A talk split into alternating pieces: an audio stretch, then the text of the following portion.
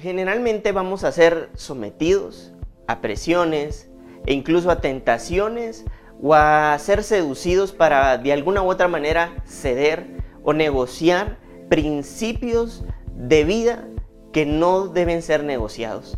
Pero el problema en realidad no es este, porque todo el mundo y cada uno de nosotros somos sometidos constantemente a presiones, a situaciones que de alguna manera nos quieren inducir a hacer las cosas de manera incorrecta o a ciertas tentaciones. Y este no es el problema. Esto en realidad no tiene nada de malo. Lo que en realidad debemos nosotros notar y en lo que debemos crecer es en carácter. Y es ahí donde en muchas ocasiones es donde cedemos. ¿Por qué estas situaciones acontecen? ¿Por qué estas situaciones surgen o se dan?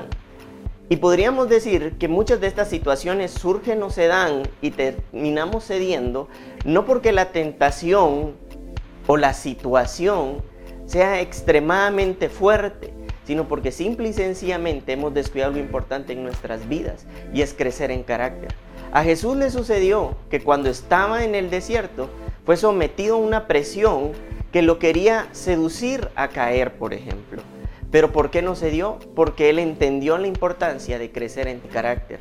Cuando tú creces en carácter, hay principios en tu vida que cobran vida. Yo, yo de verdad hoy te quiero decir que nunca va a haber absolutamente nada mayor a lo que tu carácter pueda soportar.